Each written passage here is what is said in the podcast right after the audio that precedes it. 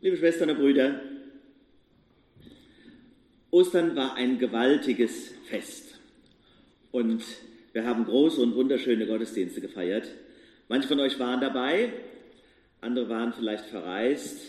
Vielleicht habt ihr die Auferstehungsbotschaft auf Feuerland gehört. War das so? Wäre ich auch neidisch. Aber hier war es auch sehr schön. Ich bin immer erstaunt, denkt man auch, die sind ja alle weggefahren, kommen überhaupt welche, um mit Ostern zu feiern. Dafür kommen wieder viele andere, die dann aus aller Welt hierhin dabei sind. Vielleicht habt ihr auch eine Messe in Florida miterlebt oder ihr wart lediglich bei Tante Carla in Bottrop oder Onkel Herbert in Koblenz, keine Ahnung. Wie auch immer, überall jedenfalls dürftet ihr diese wunderbare Botschaft empfangen haben. Der Herr ist auferstanden. Und jetzt ist schon wieder eine Woche vorbei. Und spätestens jetzt geht es zurück in den Alltag. Morgen geht die Schule wieder los. Der ganze Stress fängt wieder an. Was bleibt denn da von Ostern übrig, ist die Frage. Das ist die spannende Frage der kommenden Wochen. Die Bibel sagt, Jesus taucht immer wieder auf. Schaut vorbei in deinem Leben. Er kann nämlich durch Wände gehen und durch verschlossene Türen kommen. Wie wir es im Johannesevangelium eben gehört haben. Habt ihr es noch im Kopf und im Ohr? Stell dir vor, plötzlich steht er in deinem Zimmer oder sitzt neben dir am Schreibtisch. So jedenfalls stelle ich mir Auferstehung vor. Denn sind wir doch mal ehrlich, was nützt es mir, dass einige Frauen vor 2000 Jahren vor dem leeren Grab gestanden haben? Gibt es eine große Diskussion theologisch, leeres Grab ja oder nein. Wichtig aber ist doch, dass Jesus jetzt und hier bei mir ist, in meinem Alltag, in meinem Leben. Und so eine Geschichte, meine ich, ist das Thema von heute. An diesem Sonntag, dem ersten Sonntag nach Ostern. Sie ist eine Geschichte auf den zweiten Blick. Mit dem zweiten sieht man besser, heißt es doch so schön. Was war da passiert?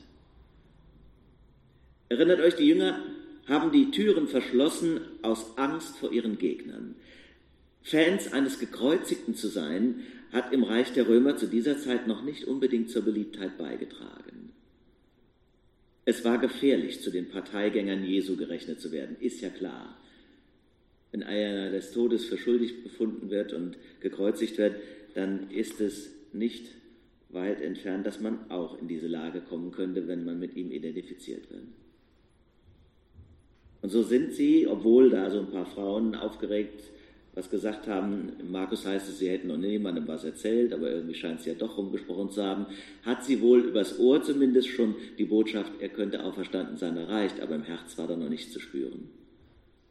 Im Verstand schon dreimal nicht. So verrammeln sie die Türen und fragen, was machen wir eigentlich? Sollten wir nicht nach Hause gehen? Ist die, nicht diese ganze Idee des Jesus von Nazareth eine Chimäre? Und auf einmal ist er auferstanden mitten im Raum. Sie spüren seine Präsenz, erleben seine Gegenwart, aber offenbar erkennen sie ihn nicht. Ist doch auch interessant. Wieso das denn nicht? Auferstehung scheint eben nach dem Zeugnis der Bibel etwas anderes zu sein als die Wiederbelebung eines Toten. So kindlich stellen sich das ja viele vor. Sie Jesus als Zombie? Aber einfach ins Gesicht sehen und Jesus wiedererkennen funktioniert offenbar nicht. Da hilft auch keine Gegenüberstellung, auch kein Fahndungsfoto oder ein Fingerabdruck. Aber etwas anderes wird zum Erkennungszeichen. Und darauf will ich heute eure ganze Aufmerksamkeit lenken. Ein unverwechselbares Erkennungszeichen sind nämlich seine Wundmale. Er zeigt ihnen die Hände und seine Seite. Da, wo die Soldaten hineingestochen haben, in den Händen und den Füßen waren die Nägel und die Seite ist mit der Lanze gestochen worden, heißt es in einem Passionsbericht. Blut und Wasser seien herausgeflossen, wird als Zeichen des Todes gedeutet, aber auch allegorisch dann in der Geschichte der Kirche auf die Sakramente, Wasser und Blut für Taufe und Abendmahl. Seine Wundmale zeigt er ihnen. Er zeigte ihm die Hände und seine Seite. Da wurden die Jünger froh, heißt es. So steht es in der Bibel. Da wurden die Jünger froh. Ist das nicht verrückt? Erstaunlich. Die Erinnerung an eine entsetzliche Folter wird zum Aha-Erlebnis. Es sind die Narben, die die Identität des Auferstandenen mit dem Gekreuzigten überhaupt verbürgen. Das ist nämlich das, was der Bibel wichtig ist. Ist nicht einfach plötzlich Gott gegenwärtig als unpersönliche Kraft, numinos, wabernd wie ein Geist. Wen hat, Jesus, hat Gott auferweckt? Den Gekreuzigten. Und die Wunden sind die Erkennungszeichen. Das ist doch interessant. Jesus hat nach der Auferstehung kein Siegesfähnchen in der Hand. Wie die schönen Osterlämmchen. Kennt ihr die, die man früher gebacken hat? Vielleicht macht ihr das ja noch.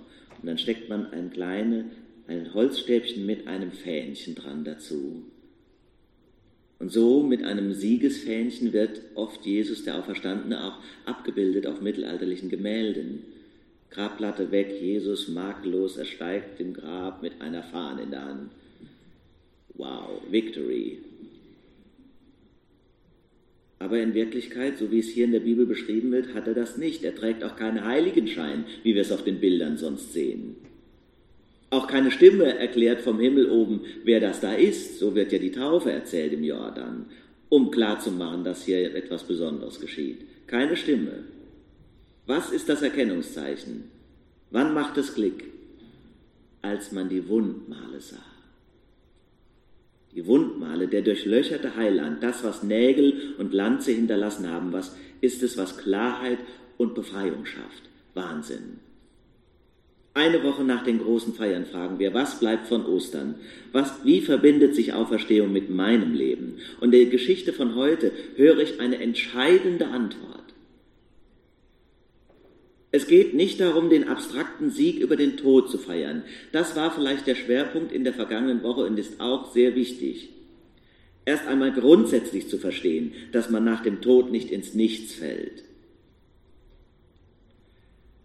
Dass es eine Geborgenheit und eine Liebe gibt, die den Tod überwindet, ist für viele deswegen nicht mehr so up-to-date und interessant, weil sie ja sowieso sich nicht vorstellen können, dass sie sterben können. Die brauchen gar keine Auferstehung, weil sie denken, sie leben ewig. Das ist die Verdrängung der säkularisierten Menschen von heute. Deswegen ist es die zentrale Botschaft des Osterfestes mit dem Tod ist nicht alles aus. Aber jetzt sind wir eine Woche weiter und ich will euch eine ebenso wichtige Botschaft sagen und lieb machen. Nämlich, dass die Auferstehung als Erfahrung auch schon vorher passiert, nicht erst wenn du tot bist, in deinem Leben. Das ist das, was heute, wie mir scheint, die zentrale Botschaft ist, dass uns das Leid nicht klein kriegt, aber verändert.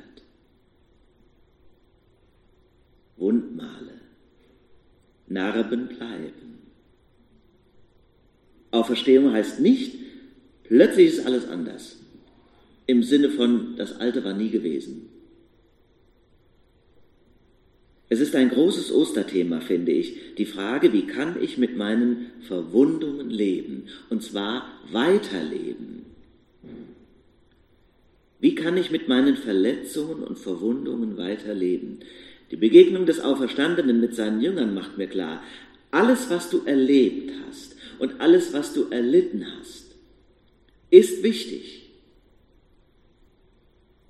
Das sind keine Betriebsunfälle des Lebens. Sie gehören zu dir.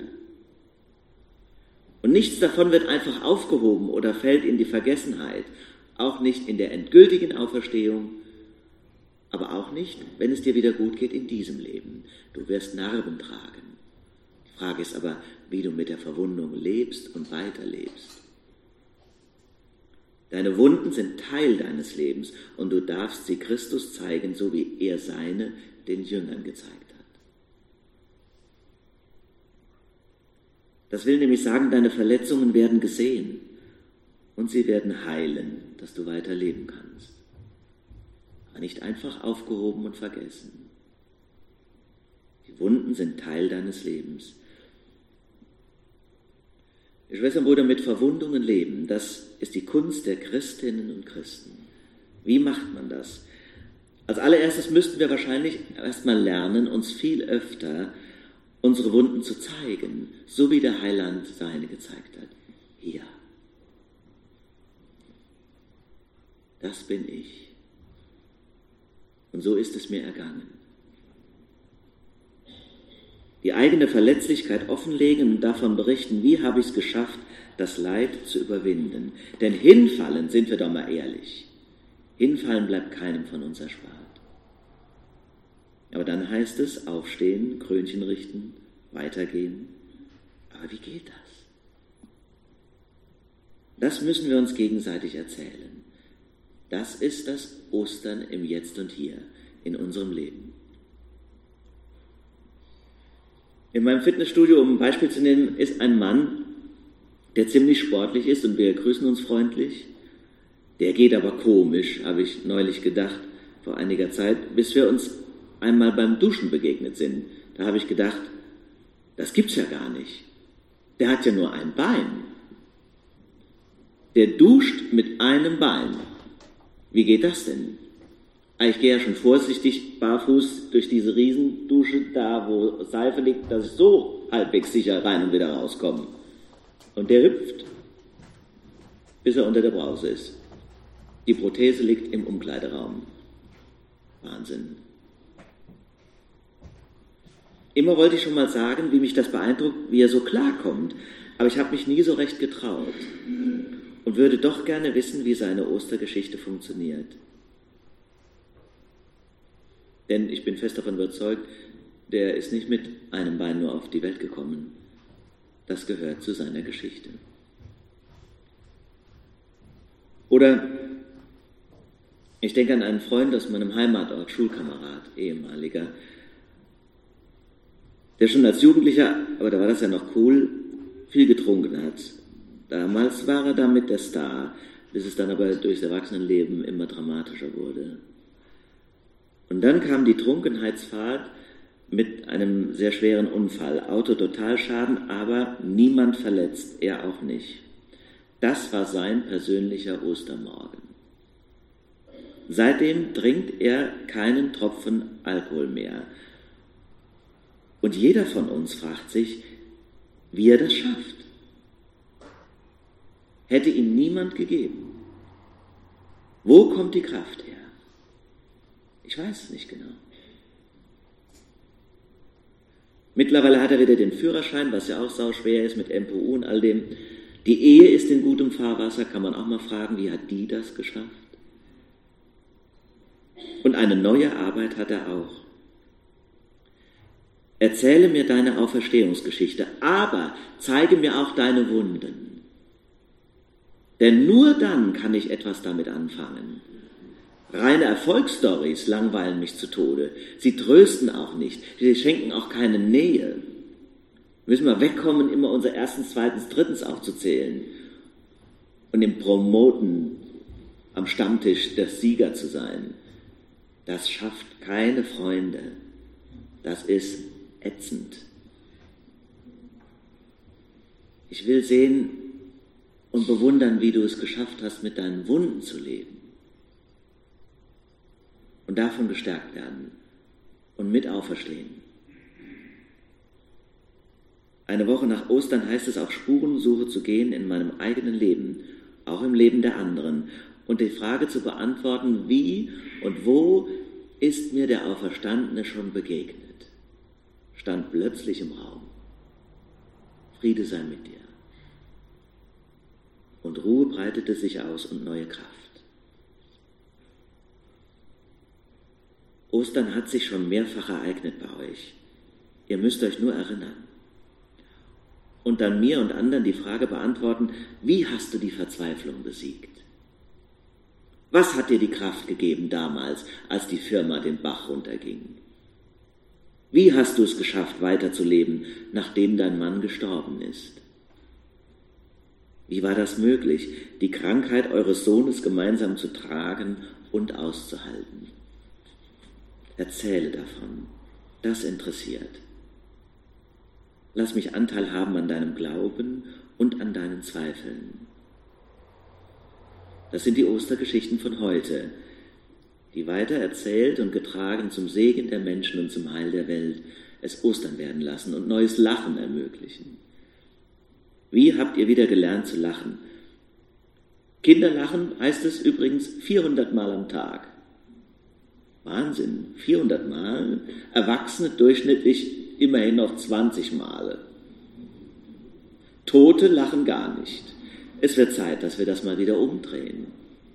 Also, der Herr ist auferstanden, er ist wahrhaftig auferstanden. Amen.